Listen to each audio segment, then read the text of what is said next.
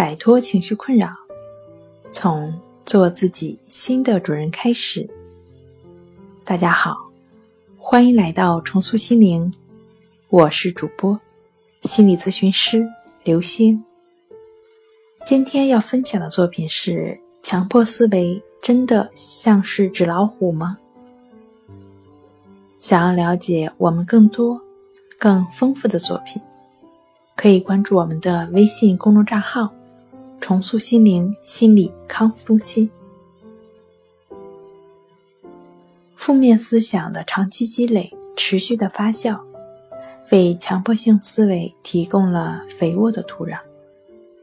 人从一出生，也就是逐渐被社会化的过程，规范钢条。束缚着本我的发展，可能对我们的身心发展产生了这样或那样的阻碍。那压抑着的能量部分转化为负面思想，接下来就转化为见火即燃、犹如沼气的负面能量。一系列的转化中，可以被干涉的是对负面思想的处理。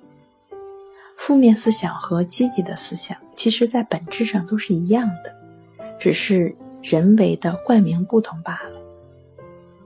不刻意的强化负面思想，对于它的出现呢，只是以平等心，也就是不批判、不联想、不纠缠的心，不再给这个负面的思想助力，它也只是一个思想而已。